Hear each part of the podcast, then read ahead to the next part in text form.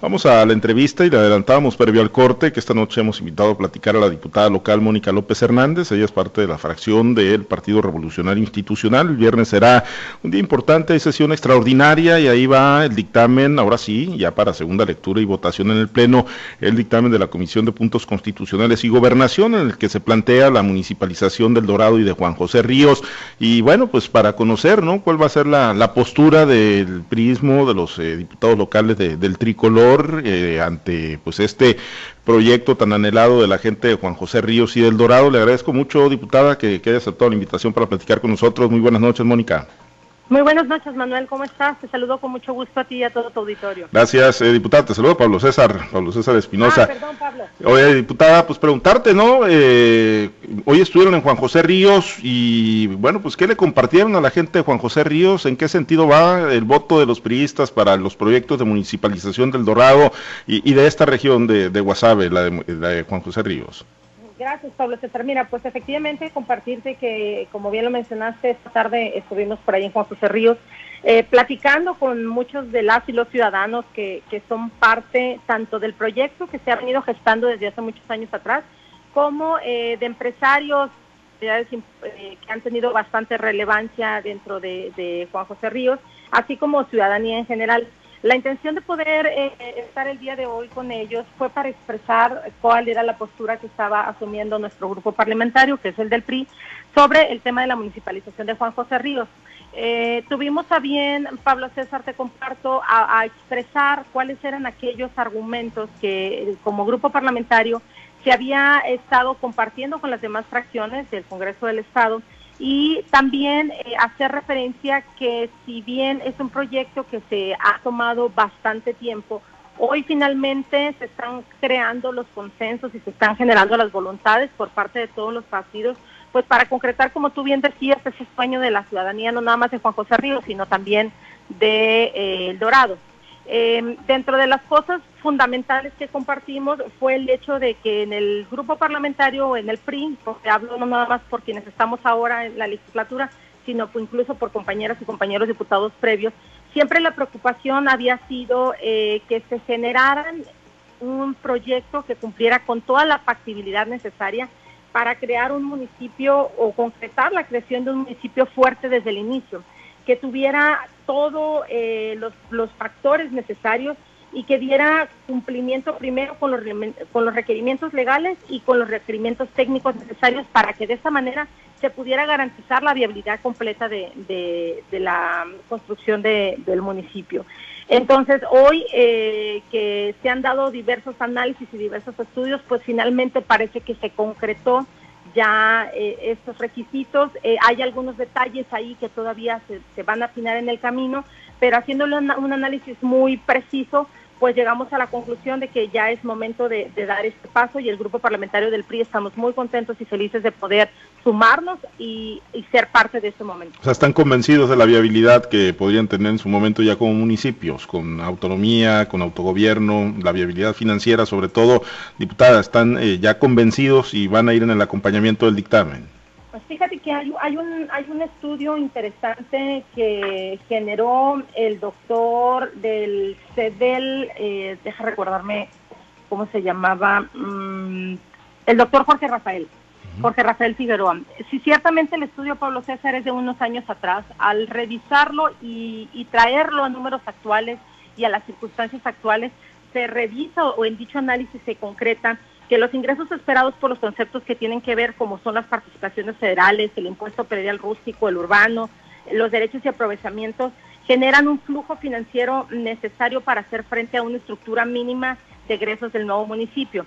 En esta estructura de egresos, lo que nosotros queríamos tener la certeza es que este presupuesto público era el indispensable para financiar los conceptos, vaya, básicos y fundamentales Dentro de ellos te puedo hablar principalmente sueldos y salarios, las prestaciones, todo el tema de los materiales, de los servicios generales, pero sobre todo que se pudiera dar eh, seguimiento a los servicios públicos y a todo tipo de, de, servicios que, que, emana de un ayuntamiento, de un, de un nuevo municipio y por supuesto de la formación de un nuevo ayuntamiento. Entonces, después de revisar esta parte técnica, eh, sí vimos que existe la factibilidad para que se genere.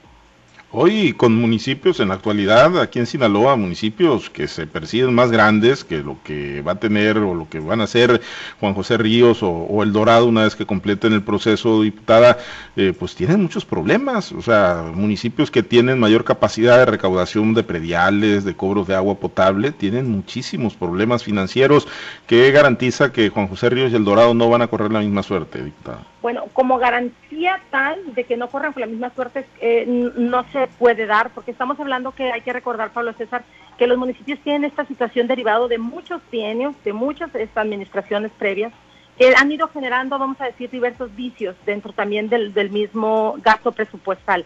La, intención es que eh, dentro de los estudios de factibilidad que se generaron, poder argumentar que existen las expectativas positivas en términos de poder financiar los recursos básicos o las necesidades básicas, pero que a su vez se pueda también garantizar el crecimiento y el desarrollo económico del municipio, que esto conlleve a que el municipio pueda seguir solventando todo este tipo de servicios. En el tema de que pueda caer en, en términos como los municipios ahora en problemas presupuestales, pues tendríamos que apoyar, y justo lo compartíamos también con la ciudadanía hoy por la tarde, que es muy importante que al tener la oportunidad de empezar de ser un municipio, se generen los esfuerzos, se construyan los consensos necesarios para que el municipio camine como tiene que caminar desde el inicio y se hagan las proyecciones necesarias para que no vayan a caer justamente en los problemas que presentan los ayuntamientos hoy en día. Ese empezar de cero, diputada, ¿qué, va a significar para los municipios que van a dejar? Eh, porque, bueno, por ejemplo, el caso de Juan José Ríos, pues dejan una parte o dejan la mayor parte, ¿no? El territorio de, Guasave, dejan una parte de Ahome, van a dejar, entiendo, también una parte del Fuerte, del municipio de Sinaloa. ¿Qué, implica para esos municipios? O sea, ese empezar de cero de los Juan José Rienses con autogobierno, que sus deudas, por ejemplo, para los contribuyentes que están en morosidad, en predial, para los eh, usuarios, de la Junta de Agua Potable que no han cubierto sus cuotas, ¿no lo van a tener que hacer?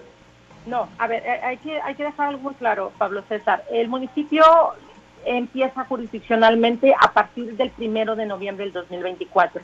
En el lapso de aquí a que eso suceda, los municipios, eh, bueno, en este caso Juan José Ríos y El Dorado, seguirán teniendo las mismas responsabilidades con los municipios y otorgándole los servicios que hasta el momento tienen. Entonces, conforme se vaya generando esta adecuación, se van a ir tomando las medidas pertinentes para que en su momento, cuando el municipio inicie operaciones, entonces ya empiece a través de, esta creación a empezar a percibir los recursos necesarios que de él eroguen.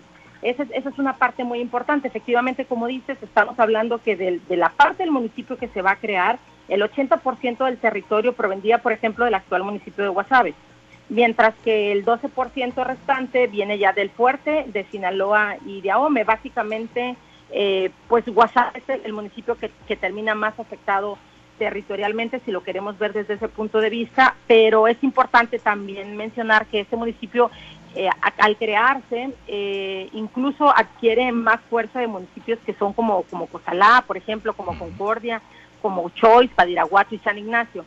Entonces, de ahí que viene la expectativa de que se puedan generar los recursos necesarios y se pueda solventar todo el aparato gubernamental, así como los servicios públicos que la sociedad requiere. Ya con eh, bueno el compromiso de ustedes como priistas de votar a favor de la municipalización del Dorado de Juan José Ríos, pues ya no se prevén mayores problemas. Van a conseguir y seguramente sobrados, si es que no sale por unanimidad esto el viernes, pues van a conseguir los votos que se ocupan para la municipalización. De ahí que viene en el proceso, en, en la ruta de crear estos municipios, el 19 y el 20 en Sinaloa, diputada. Ah, bueno, y posteriormente, después de que se apruebe en el Congreso, Pablo César, hay que recordar que tienen que pasar también a las aprobaciones de los cabildos, que se tienen que aprobar por las dos terceras partes de, los cabildos de, todo el Estado y ya posteriormente empezar a hacer las adecuaciones, que es lo que te decía previamente, irse generando los marcos legales para ir dando paso a la creación jurisdiccional de los nuevos municipios que tendrán su autogobierno, su elección de, primeras autoridades hasta el 24, ¿verdad? Así es, es correcto. El primero de noviembre, bueno, se elegiría el, el, primer ayuntamiento de estos municipios en las elecciones del 2024 y ambos entrarían en vigor a partir del primero de noviembre Se había del 2024. Y a partir de ese año, todas las participaciones, los impuestos, los aprovechamientos y las regalías, es decir, todas las percepciones para el beneficio de la hacienda municipal ya corresponderían al nuevo municipio y ingresarían, por supuesto, a la tesorería de Juan José Ríos. Ok, se había planteado la posibilidad, bueno, la necesidad, habían dicho algunos diputados, de, de desligar esto del proceso electoral, sacarlo de esta coyuntura electoral que estamos viviendo en el estado de Sinaloa para no sobrepolitizarlo. Finalmente no se pudo, diputada, ustedes terminan sumándose en función de un interés político electoral o un verdadero convencimiento de que pues Mira, yo creo Pablo César, bueno, no lo creo, más bien tengo la certeza que el tema del consenso se genera a raíz de que están a punto de pedir licencia a muchos diputados y diputadas de la legislatura son consensos que se han venido generando, acuerdos entre los diferentes grupos parlamentarios que se han venido asentando y que se ha venido analizando con quienes actualmente integramos las legislaturas. Yo creo que eh, más que nada de ahí proviene, eh, vaya, la necesidad de generarlo a la brevedad para que se pudiera, al final de cuentas, dar trámite a algo que se ha venido analizando desde hace dos años y medio. Bueno, pues eh, sí, efectivamente va, a darse la desbandada. Eh, por cierto, digo, entendiendo que, que, se agotaron los procesos internos de su partido, pero está tan cambiante esto y, ahorita me va a permitir hacer la pregunta y aprovecharla porque usted es parte de la estructura estatal del Partido Revolucionario Institucional. Eh, ¿Usted se queda en el Congreso? ¿No, ¿No pide licencia o sí pide licencia? Eh, mira, Pablo César, todavía se siguen alineando algunos, algunas cosas ahí. Ya sabes que las, las posiciones más, eh, las principales posiciones han sido ya eh, entregadas o, dadas ya a algunos de mis compañeras y compañeros del partido. Efectivamente, como dices, se están generando cambios. Vamos a esperar a ver cómo termina de, de alinearse esta situación para saber si existe las circunstancias que, que que llevaría a que en su momento, si el partido creyera necesaria mi presencia dentro de, dentro en algún espacio de la planilla, pues con mucho gusto estaremos ahí. Cabe la posibilidad, pues todavía entonces. Estamos en, estamos en espera de que se alineen. Ciertamente ya, ya están los cuadros principales definidos. Te digo, si existieran circunstancias, pues estamos ahí presentes y dispuestos siempre con, con la visión de que sea un proyecto eh, que encabece las necesidades de la gente y que por supuesto nos permita crear en lo sucesivo eh, los proyectos potenciales para nuestro municipio. Y bueno, desde la dirigencia estatal del Partido Revolucionario Institucional, ¿hay alguna información oficial en todo este ruido que se ha escuchado a lo largo de hoy, diputada, en torno a que si sale Diana Armenta de la candidatura, que si va a ir Jesús López Rodríguez, que si la cuota va a ser para el Partido Acción Nacional?